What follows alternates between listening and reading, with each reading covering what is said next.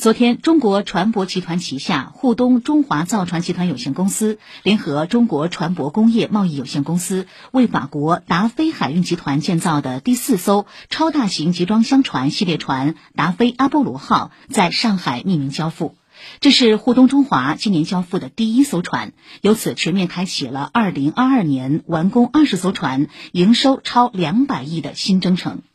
以上由记者孟成杰、通讯员张文豪、何宝新报道。